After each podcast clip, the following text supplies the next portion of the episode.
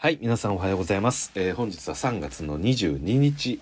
えー、今日はですね、まあ、3連休明けということで、えー、まあ、火曜日から平日がスタートなんですが、もしかしたら皆様の中には、まあ、お休みをつなげて4連休とか、まあ、またどこか遠い旅行にも行かれている方もいらっしゃるかもしれません。ただ、えー、今日はですね、えー、レイカーズの試合がございました。で、えー、ちょっとね、私も配信お休みをしていて、え前回、前々回と、えー、トロント戦そして、えー、ウィザーズ戦か、えー、こちらに関してはちょっと、え試合結果に関しては特にリアクション配信とは上げてなかったんですけれどもまあその3つ、まあ、今回はまとめて、えまあ、リアクションということで今日はやっていきたいと思います。でまあ3つとは言ったんですが、え今日試合行われました、えレイカーズ対、えキャブス戦。まあこれを中心にお話をしていきたいと思っております。はい。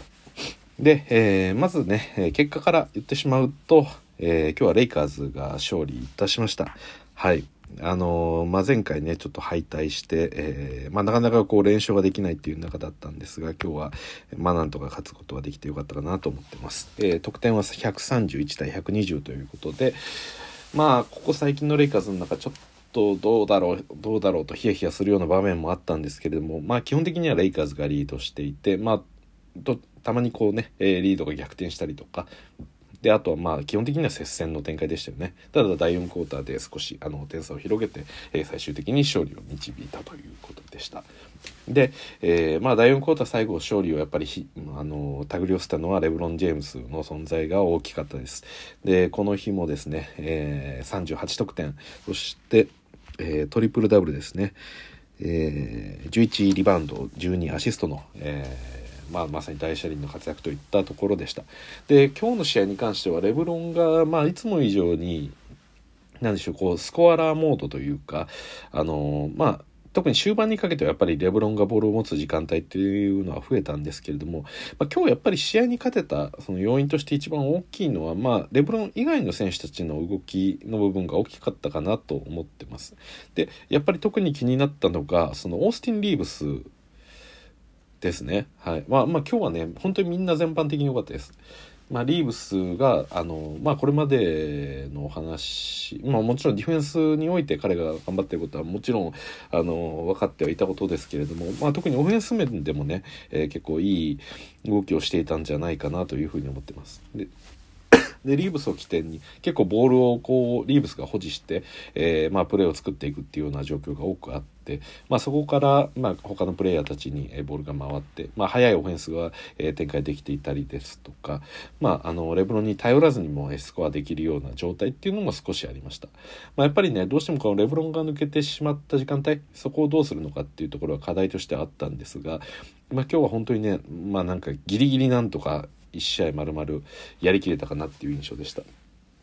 でやっぱりキャブスっていうと、あのー、まあ、ビッグマンが多いチームにはなるので、まあ、今はねちょっとアレンが出ていないですけれども、まあ、今日もモーブリーがいたりマルカネンがいたりケビン・ラブがいたりというところで、えー、一応今日のレイカーズのスターターは、えー、まあ、ラス、えリーブスそして、えレブロン、えま、ゲイブリエルそしてハワードという、まあ、ちょっとねビッグラインナップのような形になってました。はい。まあ、試合通じてね、これをずっと使っていたわけではないんですけれども、うん、まあ、そうですね。この、まあ、今日の試合のそのリーブス以外の活躍したプレイヤーでいうと、やっぱりゲブリエルの活躍っていうのも非常に目立ったかなと思ってます。はい。やっぱりあのー、まあ、レイカーズ今ちょっとチームの雰囲気的にもそこまで良くないっていうところもあるので、あのー、まあ、特にねこれは、まあ、以前からもやっぱりあったところなんですけれどもやっぱり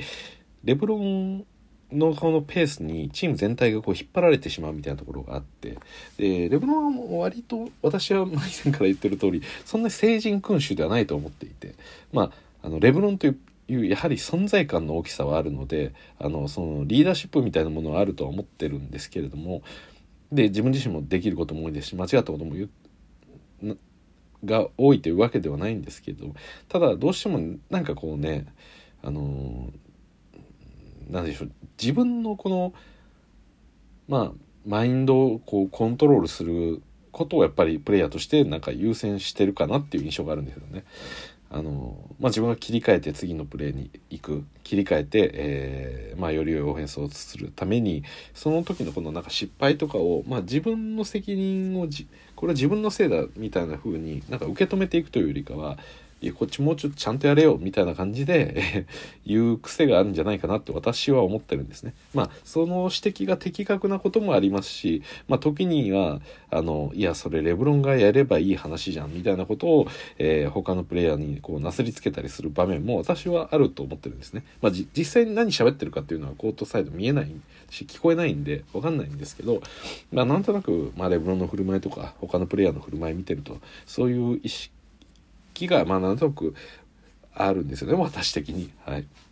なんですけど、うん、まあ今日はね、えー、そこまでこうなんでしょうレブロンの気分にこう引っ張られるだけではなくてこう若手中心に何か、えー、チームが動き出したっていう感じが少しありました。まああのー良かったのにはいろいろ理由があったと思っていて。で今日はねラスがいくつかこうスリーポイントを決めていたりですとか。であとまあお得意のそのエルボーからの、えー、ジャンパーだってフェイダウェイ。まああったんですが、まあ、それがうまく決まるっていうのがあって今日はかなりラスが、えー、タッチが良かったなっていう印象です。なのでまあラスもねこうのびのびとプレーできていたなと思いますし、うん、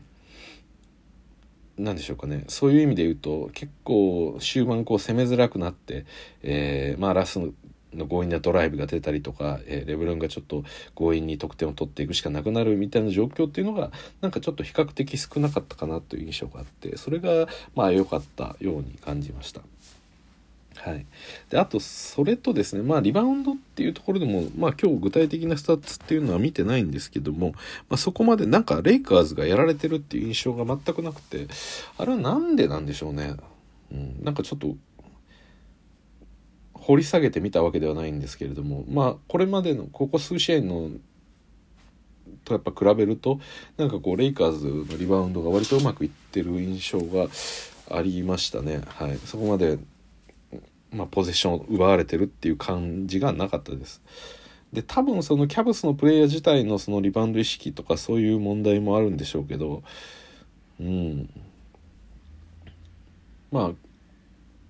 あそうですねだからまあ今日のレイカーズの勝ちはもちろん良かったんですけどただまあちょっとキャブス側にも落ち度はあったかなっていうのが正直ななんか印象でしたね。でまあ今ちょっとキャブスとしてもそのオフェンスの部分でまあいろいろと課題感があってまあ後半っていうのはやっぱりガーランドに結構頼るような状況も多かったんで、まあ、そこをねあの特に今日ディフェンスの面でも、えー、リーブスがまあべったりと張り付いていたっていうのも今日一つこのキャブスを乗らせなかった、まあ、重要なポイントだったかなと思います。なんでね本当にその今日のリーブスはこれまでのディフェンス面での評価以外の部分でもうちょっとねオフェンスの方でなんか可能性がさらに見えるような感じでした、まあ、正直私ねリーブスに関してはあの何でしょう THT ととかと比べるとやっぱりこう潜在的な伸びしろってあんまり正直感じてないんですよね。なんかプレイヤーとしてはもちろんあのー、まあみんな大好きでしょうし私も大好きな、まあ、ハードにもプレイしてくれますしであとレブロンとのその合わせだったりっていうのも、まあ、タイミングも分かっていていいなと思うんですけど、まあ、1プレイヤーとしてどうかなって思ってるところは、まあ、こっからどれぐらい伸びれるのかなって正直思ってたんですよね。あのまあ、やっぱりレイカーズ今レブロン AD まあ、ラス、まあ、こういった体制でやってますけれども、まあ、レブロンなんて言ってももう37歳なんで、あのー、まあ、次の世代のこともやっぱり考えたりもしますよね。で、その時に、まあ THT が軸になることは可能性としてはあってもリーブスが軸にはちょっとなりえないんじゃないかなって私は結構思ってたんですよね。なんですけどなんか今日のその活躍ぶりを見ると、まあ、もちろん自分でこう得点をだんだん作れるっていうわけではないんですけどただなんかねこうまあディフェンスができるポイントガードみたいな形でリーブスを置くっていうのはまあなきにしもあらずなんじゃないかっていうことをちょっと思うぐらいあのなんか光るものを見せてくれたなっていう印象はありましたね。はい、やっぱり、あの、まあ、みんながこうスイッチが入ってくれば、えー、みんなギアがどんどん上がっていって、まあ、ディフェンスもどんどん、えハードになっていって、まあ、第4クォーター最後は、まあ、しっかりと相手を止めることができていたりと、まあ、レイカーズにとってはなんかいい方向に働いてましたね。ま、ちょっとねその第3クォーター第4クォーター入るぐらいのところでどうかなってていうちょっと怪しい場面があったんですけどそこからねまあここ最近のレブロン4球をなんかものすごく締めるっていう印象はなくてあのなんかむしろね、最近そのそれこそ50点を取ったりとか、まあ、第1クォーターの早い段階からこうギアを入れなきゃいけないっていう状況があってまあそうですねこれまでの何でしょうまあこのレイカーズに来てから、まあ、AD 体制になってからのレブロンの、まあ、4球での動きというとかよりか、まあ、もっともっと早い段階から、えーまあ、試合にまあ、全力で参加する必要があるので、まあ、4球の締めっていうのはちょっと心配な部分があったんですけれども、まあ、今日はね見事に締めてくれましたね。はい、もうほんと有無を言わさない。もう超タフ。もう残り時間がね23分とかになって、まあ、最後レイカーズを完全に勝ちを、えー、取れるかどうかっていうところで、まあ、時間をしっかりと使った挙句、えー、1対1で まあ、超タフな、えー、フェイダーウェイを打って、まあ、それを沈めるだとか、うん、であとやっぱり今日は何といっても素晴らしいハイライトはあのケビン・ラブ、えー、レブロンの盟友ですよね。えー、このキャブス時代、まあ、レブロンと共に優勝しましたけれどもこのケビン・ラブの上からね、えー、ダンクを叩き込むという、まあ、素晴らしいハイライトの、えー、ポスタライズダンクもありました。でまあそのレブロンが、まあ、ここ最近どんどんどんどんあの身体能力が下がってますよっていうのは、まあ、全員がこう、まあ、納得するとは思うんですけれども、まあ、このポスタライズはね普段以上にちょっと飛んでたんですよね。ふわって感じで。だから私も最近こう見ていてあレブロンやっぱりこう身体能力落ちてるなとか飛べなくなってるなって思ってたんですけどあ飛ぼうと思えばまだこれぐらいは飛べるんだっていうところなんかちょっと驚きましたね。はいまあ、こう普段のダンクとかは割と何でしょう高さを別に必要としてないというかむしろ飛びすぎるとねあのやっぱり相手からのこのディフェンスをされる可能性もやっぱり上がるんでそこまでこうあえて飛んでないというかでまあそのレブロンの今回のポスタライズのシーンだと、まあ、前にケビン・ラブがいるっていうことが分かっていたんで、まあ、ラブの上から叩き込むぐらいの勢いで飛んだんで、まあ、この垂直方向に対して結構力を入れてパンと跳ねたんでしょうけど、うん、かなりねふわっと浮き上がるような感じで飛んでたんでちょっと驚きましたね。皆さんもまあこのシーンをぜひ見てほしいなと思います。そこから面白かったのがまああのケビン・ラブといえばさっきも言った通り、まあ、レブロンともあの親交がある、えー、仲のいいプレイヤーですけれどもそのポスタライズがねもうこのクリーブランドの、えー、土地がうわーっとこう盛り上がった後ですね、えー、タイムアウトに入った後にケビン・ラブがレブロンのところに行ってあのヘッドロックをかけてましたね。レブロンの首をガッと締めてそのまま地面に倒してましたね。おい何やってくれてんだよみたいな感じで。まあ冗談なんですけれども、まあ、レブロンにヘッドロックして倒すことができる選手っていうのは、まあ、NBA、まあ、数多くいますけどあんまりいないと思うんで。まそういう意味でもねあの非常に珍しくまた楽しい場面が見れたんじゃないかなと思います。はい。そうですね。今日はあの本当にみんな素晴らしい活躍で、えーそうでしたね。うん。あと誰か言うことがあるかな。あ、あと、そうですね。DJ オーガスティンが、えー、今日はスリーポイントが絶好調ということで、6分の6で、えー、勝利しました。勝利しましたね。はい。これも良かったと思います。で、そうですね。まあ少しこう、なんでしょう。本当に、うん、こう、レブロンが基本的にはレイカーズにやっぱりいてほしいと思ってるんですよ、私は。あの、コートの上にね。あの、やっぱりレブロンがいない時間帯っていうのは難しいなって思ってるんですけど今日はねなんかちょっともうレブロンもなんかギリギリだなって思っ最近見てて思うのがやっぱり明らかにこうなんでしょう前半ぐらいでギアを上げると第3クォーターのあたりとかでぐっと第2クォーター終盤第3クォーターあたりであのちょっとレブロンがすごくギアを落とす時間帯があるんですよね。うん、なんかそういうのが結構気になって私は。ですまあ明らかにこのレブロンがいなかった時のオフェンスのそのスピード感とやっぱこう見比べるとあのー、やっぱりレブロンが入ると一気にこう落ちこうもっとオフェンスがゆっくりになったりとかもするんでなんか、うん、ちょっとそれを見てどうかなって思ったところあったんですよね。まあ結果としてみればねやっぱりレブロンがしっかりとやってくれて、えー、締めれたんですけれどもまあいい意味で言うとあのそういった若手選手たちの中で何か一つの形ができつつあるんじゃないかなっていうところをちょっと期待してますね。はいやっぱりこのリーブスを起点にしてでまあ DJ オースティンの3もそうでしたしであとは、まあ、ゲイブリエルもそうですねですがまああのミネスタの時から言ってましたけれども、えー、っとやっぱりマリック・モンクが、まあ、今のところこう3が入ってきてないっていうのがあるのでここはね今季のレイカーズのちょっとオフェンスのまあ何でしょうすごく重要なポイントにはなってると思うんでここは引き続きねちょっと文句には何とかしてほしいなと思ってます。なんかあのえっとそうですね、まあ、ちょ最近あったそのマリック・モンクのなんかインタビューみたいな記事があってでモンクと、えー、リーブスが2人は何でしょう同じ若手。で、まあ、このレイカーズ1年目として、まあ、非常にこうレイカーズの中で頑張ってくれていて、まあ、ファンも結構応援してる人が多いと思うんですけどやっぱりこの今いるベテランチームですね。あのまあレブロンだったりラスだったりハワードだったりアリーザだったりメロだったりまあほとんどベテランですけど、まあ、そういった選手たちから結構こうなんかスケープゴートにされてしまうことがまああると、まあ、要はですねあの、まあ、さっき私がレブロンの話で言ったようなことなんですけど、まあ、なんかチームのオフェンスがうまくいかなかったディフェンスがうまくいかなかったって言ったっていう時にそれもうちょっとさまあ、若手だっていうのは分かってるけどこういうふうにプレーしろよみたいな感じの多分ことを言われるというかいやそれのチームがうまくいってない責任っていうのはあの今誰のせいだけでもないですし、まあ、もっとプレーワンプレーまでこうブレイクダウンしていったとしてもあの、まあ、リーブスたちのせいでリーブスが文句のせいでうまくいってないことよりも多分ベテランの選手たちのせいでうまくいってないプレーの方が多いはずですよね多分皆さん見てる限りは。うんまあ、ただそういった場合でもいやもうちろん若手頑張れよみたいな俺たちが若手の時にはまあそこまで言ったかは分かんないですけど、まあ、そういった趣旨の、まあ、ムードがあると。で、まあ、リーブスだったりそのまあ、文句っていうのはやっぱりそういう声にさらされる側なのでまあなんか逆にそこで熱い絆が生まれてるそうです。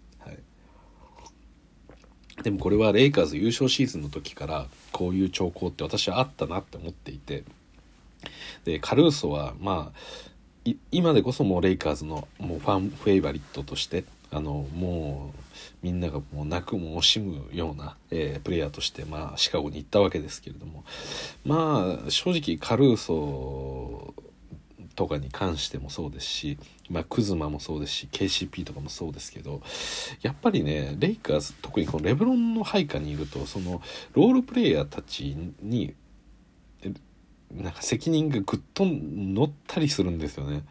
でもこれはレブロンの性格もあると思うんですけどなんでしょうねまあもちろんそのプレーにその1試合っていう中で見見た上でその重要なものから先にこう選んでいく試合の勝敗を決めるすごく重要なポイントから選んでいくとやっぱりレブロンっていうのはものすごく重要な存在なわけですよね。だから変えることもできないですしあのまあ何よりも最初に優先したい。そしてまあそれこそ第4クォーターしっかりと今日みたいなプレーをしてくれて勝利に導くっていうことができるんであれば、えー、なんならそれその仕事に注力してほしいっていうような感じですよね。まあ勝利するっていうのは大体そういう本当にクラッチの場面っていうのは非常に重要なので、まあ、それを期待してるわけですけれども。じゃあ何でしょう。逆に言うとレベルがいつでもあの最後のそこだけ頑張ってくれればいい。それ以外のところではあのレイカーズがうまくいってなかったとしても別にレブロンのせいにはならないよっていう話かっていうとそうではないんですよね。やっぱりその プレーしている限りは、うん、あ、自分がまああんまりこうボールと関係ないところで少しあの何でしょうこう気を抜いてる、えー、少し休憩しているっていうようなことがあったとしてもやっぱりゲームとしてまあ実際ボールに絡んでるプレイヤーっていうのはまあ自分たちのプレイヤーに2人3相手のプレイヤー23人とかで多分両チーム合わせても5人ぐらいしかあの一つのプレーに対して絡んではないと思うんですけれどもとは言いながらもやっぱりこの何でしょうこういうチームスポーツってやっぱり何でしょう全体のこの馬力を出したりとか、まあ、全体こう連携したりするスポーツなので、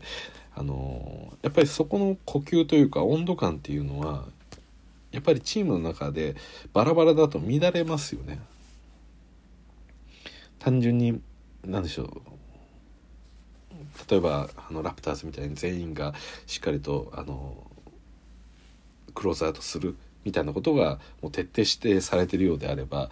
まあなんでしょう。全員が全員必ずそれをしますしそれをまあその中でも特にやってるプレイヤーがいたらさらにそれにこう引っ張られてよりこういい循環でよりハードにプレーできるようなことがあったりとかやっぱりすると思うんですけど、まあ、それに対してね、ままあ、明らかにこう自分の体力を温存させようとしてる。でこのプレー俺関係ないやお前止めお前ら止めろよっていう目線で見られている。ディフェンスっていうのはちょっとやっぱり辛いものがありますよね。でどうしてもこのレブロン率いるこの今のレイカーズっていうチームはなんとなくそういう傾向があると思っていてあの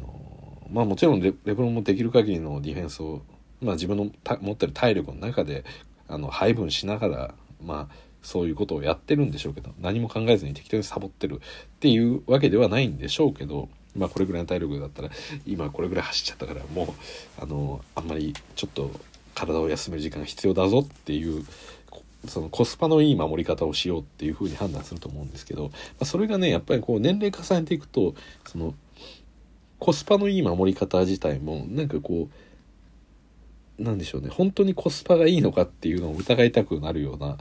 あのー、なんでしょうディフェンスとしてあまりもうそもそもが機能していないのでそれだったらもう別のプレイヤー入れた方がマシなんじゃないかっていうぐらいやっぱり質が落ちる時があるんですよね。でそれを、うん、まあ同じコートの中でそういったプレイヤーがいる中で、えー、相手のオフェンスがうまくいってしまって、得点を決められた時にレブロンから言われても「いやお前やってねえじゃん」ってやっぱり思いますしいやお前がもうちょっと頑張ってくれればあの相手だってそんな簡単にこっち側にボールも回してこなかったしもうちょっとプレッシャーを与えることができるはずだよっていうふうにやっぱ思ったりもすると思うんですよね。で結局何でしょうこのまあ私はそのバスケットの経験者っていうわけではないですけどやっぱりいろんなプレイヤーたちのこのシュートの確率精度とかって見てると本当にそのクローズアウトされるっていうだけでこうシュート確率やっぱり落ちるなっていうのは数字上でもあのありますしやっぱりどれぐらいこうプレッシャーがかかってるかによって相手のそのシュートの精度っていうのにもやっぱり影響が来ると思いますしまあボールをこうミートしてからそこから、えー、シュート放つまでこのリリースの中でも焦りがどれぐらいあるかによってそのタッチがどれぐらい乱れるかっていうところにもやっぱ関わってくると思うんでやっぱりあの相手側には嫌なディフェンスしてくるなっていうふうに常にこう思わせておくっていうことがきっとまあこれはバスケットに限らずチームスポーツにおいてものすごく大事なことですよね。相手の嫌がるようなことをずっとしていくっていうの。だからそういう意味で言うとあの、まあ、逆サイドでレブロンに疲れてるプレイヤーとかっていうのは、まあ、そこまで今あのプレッシャーを受けないなっていうふうに安心して動けているんでそこまであの緊張感がないとその分体力の消耗とかもあんまりないんで、まあ、結果的にそういうのが周り周り巡ってあの、まあ、相手の攻めやすさみたいなものにつながってしまってる部分は私はあると思ってるんでだから本来ならねまあどうなんでしょうかね。そういうことをやりながらもあのリーブス君ありがとねっていう感じであのー、まあ何でしょう感謝すべきまあ感謝してるとは思うんですけど、うん、まあ今そういう雰囲気というよりかはまあねこう失敗した時には誰々お前もうちょっとこの時こう詰めてこいよみたいなことをなんか言われると。いやそれだったらお前だってこうやってくれていいやってくれたらいいじゃんってこう言い返したい気持ちを押し殺して、まあ、プレーしてるっていうのが多分リーブスだったり文句だったりで優勝シーズンのカルーソだったりクズマだったり、まあ、THT もそうだったと思います。はいで彼らがやっぱ良かったのはカルーソって本当に言われても関係ねえよみたいな感じで、えーまあ、自分の仕事にこう誇りを持つというか、まあ、ある意味職人気質的なところがあったので、まあ、何と言われようが自分のやるべきことをやるっていうふうに、まあ、レブロンがどんだけモチベーションを下げていようがそこを自分は常にちゃんとトップギアを入れてプレーをするっていうことを、まあ、自立して、まあ、他の影響を受けずにやっていけるっていうタイプだったんでそれがなんか良かったんかなっていうふうに思ってます。はい。なんでこそうですね。でなんとなくリーブスっていうのはカルーソのそういった素養をちょっと似てるなと思ってる部分があって、うん、でもそうですね。まあ正直今のリーブスの働きを見てるとあの当時のカルーソ以上に働くあのなんか仕事の割合増えてるんじゃないかな。ないかなって気がしてます。まあなんとなくそれこそ今でこそねカルーソもこうシカゴで、えー、まあ重要なプレイヤーとして認識されてますけどやっぱりあくまでなんでしょう、うん、そのディフェンスの部分にこう注力していたらいいっていう風な期待のなんかされ方まあそこまでこのオフェンスでの貢献っていうのをまあ本人は必要だとは思いながらもやっぱりそこは違うよねっていう風ななんか見方ではあったのかなって思うんですよね。なのでまあ今のこのリーブスが求められてるところっていうのはまあ単純にディフェンスだけの話ではなくて、まあ、オフェンス面でももっと大きく貢献が求められてますしでまあ言ってしまうと本来そのラスにかかるはずだったそのオフェンスへの重圧っていうのは今文句とかリーブスとかその若手陣に対してこう散らばるような形になったんでよりこうなんかやらなければいけないこと役割っていうのが増えていく中で。でそこでねあの同じようにあのやってるベテランたちから文句を言われるとなんだそれはというふうに言いたくなる気持ちもまあ分からんでもないと思います。ただねそれはやっぱり気にせずあのリーブス文句には自分たちの実力を、まあ、せっかくねこのレイカーズっていうあの大きななんでしょう市場の中で、まあ、いろんなお客さんに見られてこう、まあ、ある意味こう腕試しじゃないですけど1年目で、えー、その披露するわけですからせっかくなんでねこの場で、まあ、レブロンとかに引っ張られずにあの自分のプレーっていうのをなんかこうより磨いていってほしいなというふうに思ってます。だからそういう意味で言うと文句が本当に今辛いんですよね。今日もねあの結構ワイドオープンな3の場面があったんですけどここ数試合ねあの打たないんですよね3を。今日も打たなかったですね、はい。文句はどういうタイプか分かりませんけど、うん。まあ、今はねその2点ドライブして取れる2点の方にあのー、まあ自信があると思ってそういう、まあ、選択をしてるんでしょうけど、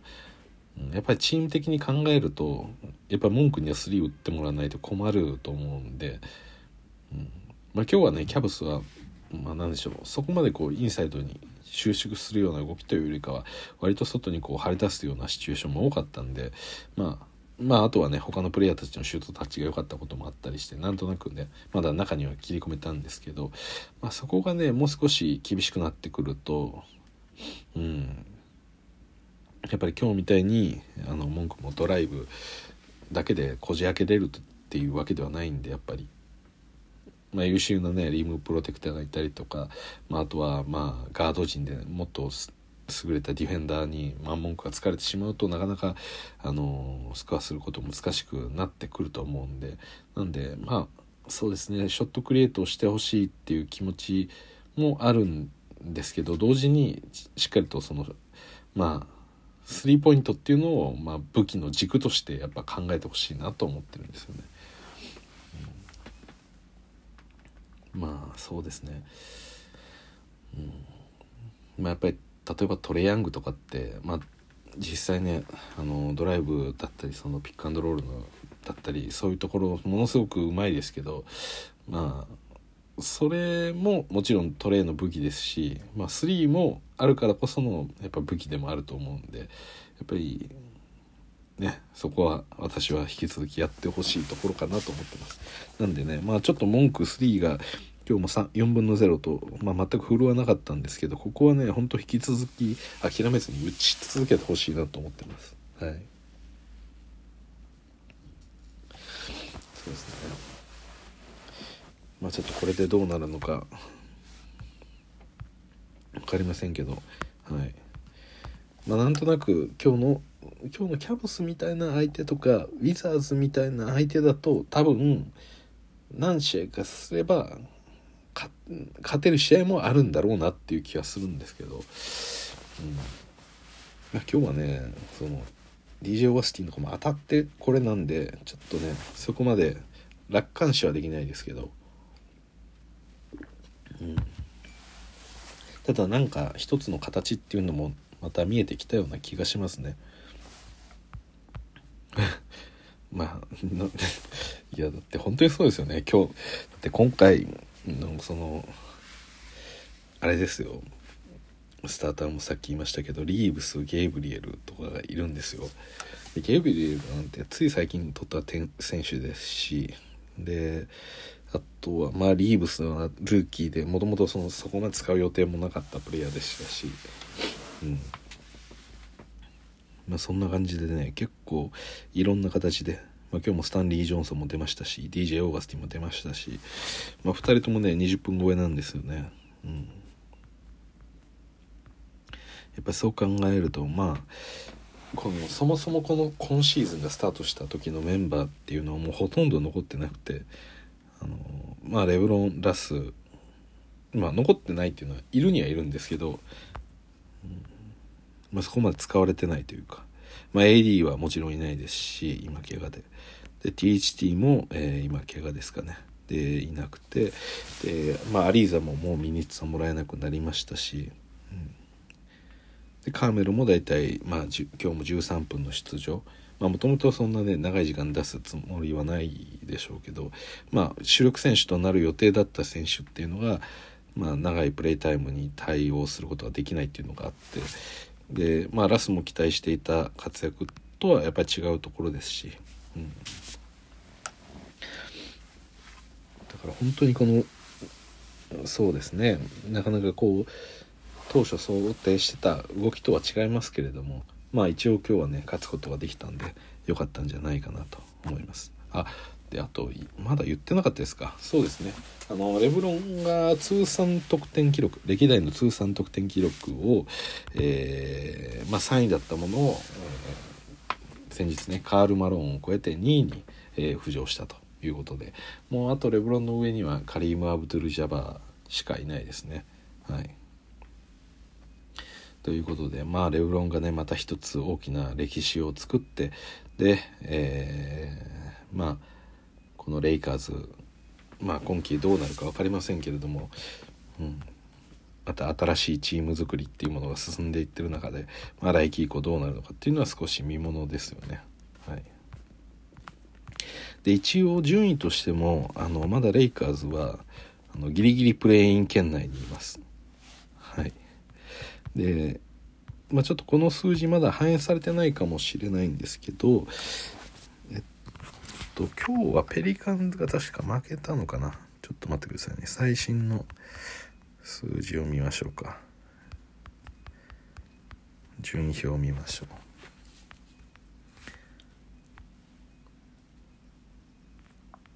はいそうですね。はい。今日はペリカンズが負けたのかな？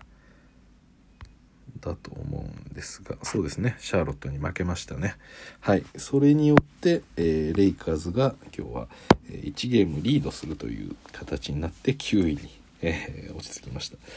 はい、でこの間10位になっちゃってたんでうん。まあ今日ホーネッツが勝ってくれたので9位に、えー、またもう一度浮上したと。ただねこれまあどうでしょう。上位のチームにとってはちょっと残念なことではあると思うんですけれども、まあ、今季の西の、えー、このウエスウエスタンカンファレンスのプレイン、えー、7位がミネソタ8位がクリッパーズ9位がレイカーズ10位が、えー、ペリカンスという、まあ、今こういった順位になってるんですが実はですねまあこのプレインってもともとあの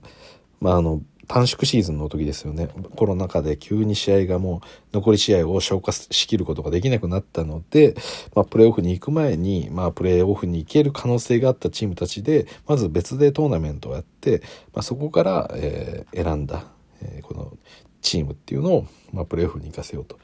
要は、あの当初82試合で、えー、想定していたレギュラーシーズンの試合を全部こなすことができずにプレーオフに行かざるを得なくなったので、まあ、あの応急処置というかあのできる限り不平等がない形でっていうことで、まあ、上げたのがこのプレイン制度で、まあ、それが結構受けたんで今もやってるわけですけど、えー、今回ね7位のミネスタって、えー、っと今勝率5割超えてるんですよ。5割7分5厘。はい。で、クリッパーズがギリ5割切ってて、4割9分3厘。で、レイカーズが4割3分1厘。で、ペリカンズが4割1分7厘ということで、そうなんですよ、これ。あの、西のこの7位はもちろんプレインに入るチーム、このウルブズはそう、プレインに行くわけですけど、これがね、あの、勝率5割を超えちゃってるんですよね。もう6割近い。でそのさらにウルブズの1個上の6位プレーオフ圏内にデンバーナゲッツがいるんですけどここと0.5ゲーム差しか変わらないんですよ。だから実質的にもうこの西のカンファレンスに関してはこの7位ウルブズまではもうプレーオフ圏内の実力なんですよね。でそこからちょっと落ちてクリッパーズレイカーズペリカンズがいるという形になってるんでこれもしねこのプレインの中で例えばあのミネソタこのウルブズとクリッパーズが戦ってクリッパーズ勝っちゃったみたいなでレイカーズ レイカーズ戦ってまあ勝っちゃったにして何にせよプレイン争いの結果によってウルブズが負けるっていうようなことがあってしまったらちょっとこれはあのウルブズファンとしてはちょっと納得はいかないですよね。まあとは言ってもねプレイン自体はあのシーズン始まる前から決まっていた制度なんでまあそれがウルブズになるのかならないのかっていうことも決まってた話じゃないんでまあ別に不平等ではないんですけれどもまあなんとなく気持ち的に納得がいかない結果にはなるんじゃないかなと思います。はい、だから今ねこの7位に落ちないようにみんな争ってるわけですね。えー、このダラス・マーベリックスデンバー・ナゲッツティンバー・ウルブスこの辺りっていうのが、まあ、その争いをしているということになります。はい。ま、一応西の順位上から言いますか。えー、サンズ、グリズリーズ、ウォリアーズ、ジャズ、マブス、ナゲッツ。ここまでがプレーオフと。そして、えー、ウルブズ、クリッパーズ、レイカーズ、ペリカンズ。ここがプレイン。で、えー、スパーズ、えー、ブレイザーズ、キングス、OKC、ロケッツ。まあ、こういった形になっていって、で、ロケッツはもうすでに、えー、勝率が2割5分で、えー、まあ残り大体10試合ぐらいレギュラーシーズンありますけど、まあそれを全勝したところで、えー、プレーインに行けないっていうことが、え、もう決まったので、あの、ヒューストンは、まあ今年はプレーオフはなしっていうことが確定しましたと。はい。で、あと、東の方に関しては、えー、っと、1位がマイアミヒート、2位がフィリー、3位が、えー、バックス、4位がセルツ、5位が、えー、ブルーズ、そしてキャブスと、この、えー、6チームがプレーオフ圏内にいると。で、そこから1ゲーム差で、えー、トロント、えー、ネッツ、そして、えー、ホーネッツ、ホークスと、ここ、この4チームがプレーイン。で、ここから、えー、ウィザーズ、ニックス、ペイサーズ、ピストンズ、マジックとなってます。で、えー、実は東の方に関しては、えー、この9位、まあ、西の9位といえばレイカーズですが、東の9位はホーネッツ。ここですら、えー、勝率5割超えてます。で、10位のホークスも4割9分3厘と、あと1勝すれば、まあ、勝率5割に乗ってくるっていうようなところにいますと。はい。なんで、まあ、結構東の方がもうすでに、あのー、まあ全体として見ると、あの順位自体は高いというか、勝率が高いんで、東側ではペイサーズ、ピストンズ、えー、マジック、が、えー、もうプレーオフに行けないことが決まりました。はい。そうですね。まあ、もうプレイン圏内の中でもう勝率5割とか超えてるチームがやっぱり多いんで、まあちょっと早い段階でね、えー、この勝利自体は難しいっていうことが、プレーオフに進むのが、えー、できないっていうことがもう決まってしまいましたと。いうことですね。はい。で、そそうですね。まあ、西の方はねサンズがもう圧倒的に勝利していて2位のグリズリーズと、えー、9ゲーム差をつけてるんですが東はですねなんと、えー、まあ、1位のヒートに対して2.5ゲーム差のフィリーがいるんですがフィリーバックスセルツここの3チームが今同じ、えー、勝率ほぼ同じ勝率にいるっていうことでまあどっちか勝っててどっちか負ければここの順位が全部入れ替わります。はいで、今ね、あのー、まあ、やっぱり一番恐ろしいのはこの8位にいるネッツだと思うんですよね。まあ、プレインで争うことには多分なると思うんですけど、まあ、8位ネッツにはいますが、ただ KD とかが、えー、まあ、いて、そして相手コートだとカイリーも出てくるっていう状況になると、やっぱり上位陣でもあんまり当たりたくない相手なので、うん、まあ最終どういう形で決着するのかっていうのはちょっと見ものですよね。はい、であとまあそのブルックリンの関連の話で言うと、えー、なんかベン・シモンズがヘルニアになってるみたいで なんか今シーズン出場できなさそうっていうことです。はい、なんでまあちょっと非常にあのここまでこう騒がせておいて一体あれは何だったんだっていうような感じで、はい、今シーズンはちょっと難しいですね。そういう意味で言うと。はい。であとね、えー、ザイオンも今季はもう戻ってこないってことが、えー、ほぼ決まりましたと。戻るも何も始まってもないですけどね。はい。ということでした。で、一応ステフ・カリー、あのー、先日マーガス・スマートとも接触で怪我しましたけど、まあ彼も大体、まあ2週間後ぐらいに再評価するっていう形ではあったんですが、もしかしたらプレーオフもダメかもしれないです。はい。まあないと思うんですけど、まあ軽い怪我ではないっていうことですよね。はい。といった感じですかね。で、あとやっぱりレイカーズの関心事といえば、まあ AD がいつ帰ってくるのかということで、まあもともと怪我したばかりで言われてたのは大体4月の上旬ぐらいでの、え、復帰っていうふうには言われてたんですが、まあ正直今のところ、まあよく分からてない状態なんで、うん、これも、あの、まあ引き続きちょっと追っていくしかないなと思います。はい。まあ、AD が復帰するまで、まあ、試合感が戻るまでとかいう話はあるにしても、単純に、あの、しっかりとリムプロテクトできる、え、センターが得られるっていうことだと、まあ、それだけでもね、単純に、え、強いと思うんで、それは期待できるかなと思います。はい。で、あと、まあ、レイカーズ関連のお話で言うと、ケンドリック・ナーン自体はステータスに未だ変更はないっていうことなので、まあ、もう今シーズンアウトで終えるのとそう変わんないだろうなっていう気はしてます。はい。戻ってきたところで、まあ、このチームにすぐ、あの、復帰できるのかっていうと、やっぱ難しいんじゃないかなと思うんで、まあ、意味がなかったですね。今今回、ナーンを取ったことに関しては。はい。で、あとはそうですね。まあ今日一応レブロンが38得点をしたということで、まあ、一応、えー、今のリーグ、えー、の、えー、まあ、リーダーズボードですね。で言うと一応得点王の、えー、単独1位の位置にいます。はい、で次いでが、えー、エンビードヤニスがいるという状況で。でエンビードは次の試合確か出ないんですよね。確か。あ今日だったっけな。まあ、何にせよね、今ちょっと休んでるっていうのは、えー、情報としてみました。で、エンビード、ヤニスが、まあ、0.29.8ポイント。で、レブロンが、まあ、今日の試合を得て、えー、30.0ポイントということで、今、得点王の位置にいますと。で、KD がね、多分平均得点かなり高いと思うんですが、あの、確か全試合の7割は出ないと、えー、得点王だったりとか、こういったスタッツリーダーの、えー、資格っていうのがなくなるので、KD は多分ね、残り全試合出ても7割にはならないんで、今季何かしらのこういったスタッツ系の、えー、まあ、KD が絡むといえば得点王ですけど、そこはもうすでにこの時点で絡まない、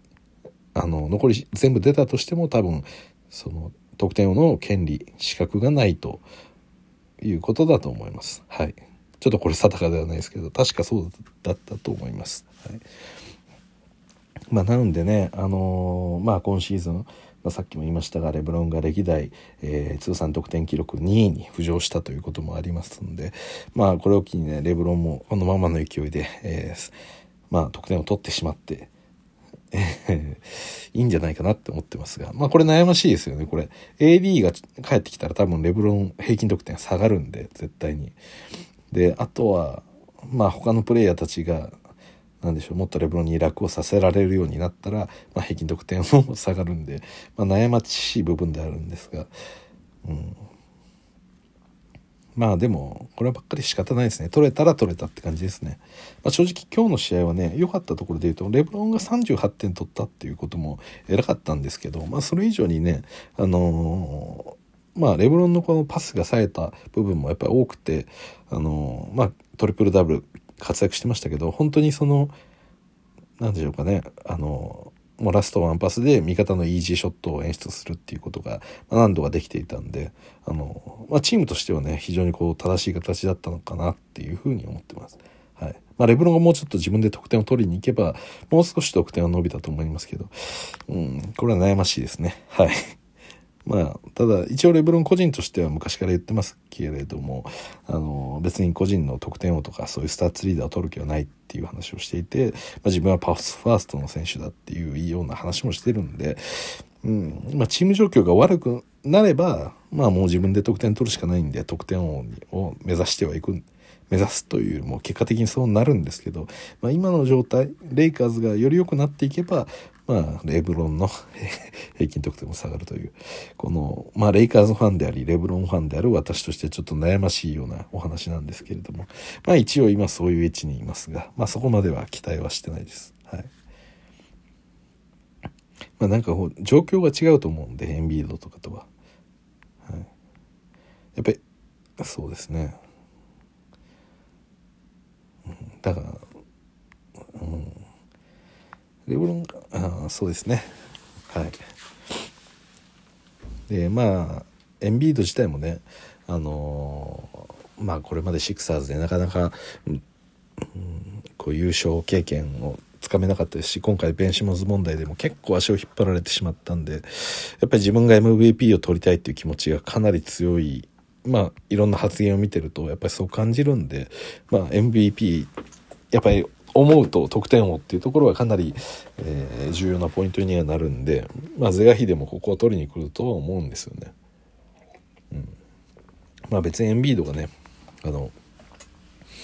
なんでしょう強引に得点を取っていくっていうことがチームにとってマイナスに必ずしもなるっていうわけでもないんで、あ、レブロンに関してもそうなんですけど、まあ、レブロンの方がやっぱパスしますよね。うん。まあチームが勝てばねそれでいいっていうのが一応レブロンの言い分なんで、はい、エンビードはまだあの、まあ、チームの勝利って言ってもやっぱり個人スタッツにこだわるような場所その立場にいると思うんで正直なところ、まあ、レブロンもねその得点を取れりゃ取れるに越したことはないですけどただまあそれ以上にね今プレインに行けるかどうかっていうことの方が大事ですしあのチームが勝てるかどうか、まあ、チームとしが全体として勝てるようになる力を持つっていうことが何より重要なんでレブロンの個人スタッツ以上に重要なものがあるんでそこまでねまあ今得点を取ったからって言ってレブロンがじゃあゴートの扱いをされるのかって言ったらそういうわけでもないですしもう今レブロンの位置って MJ かレブロンかっていうその議論の場所にいるんでまあここで一つ得点を増えようが別にレブロンの尊敬度合いって その今以上に格が上がるっていうことは多分あまりないとも思うんで、うん、まあそう考えるとねあのエンビードがこの得点を MVP に対してかける思いの方が強いのかなと思うんで まあ正直あんまり私は期待してません。このレブロンが得点王に関しては、まあ、なってくれれば嬉しいなぐらいです。はい。ということで、えー、今日はですねまあまあ、3本分話すって言ったんですがその3本分話してないですね。はい。まあ、何にせよ、私が今日は言いたかったのは、まあ、レブロン素晴らしかったってことと、まあ、レブロン以外のプレイヤーたちもみんな良かったです。特に、えー、リーブスがオフェンスの面での、えー、まあ、より活躍っていうのが見え始めてきてるという点と、まあ、ゲイブリエルがフィットし始めてるってこともそうですし、まあ、オーガスティンの3も素晴らしかった。で、ラスも今日は、えー、中間距離のショットもよく入った。まあ、あとは文句ですよ。はい。文句が、えー、復調してくれれば、レイカーズはもう一歩強くなれるんじゃないかなと思ってます。はい。ということで、まあ、文句の責任とかにしてるわけではないですけど、期待感を込めて、えー、こういったお話をしております。はい。ということで、えー、今日ここまでお聴きいただきどうもありがとうございました。それじゃあまた。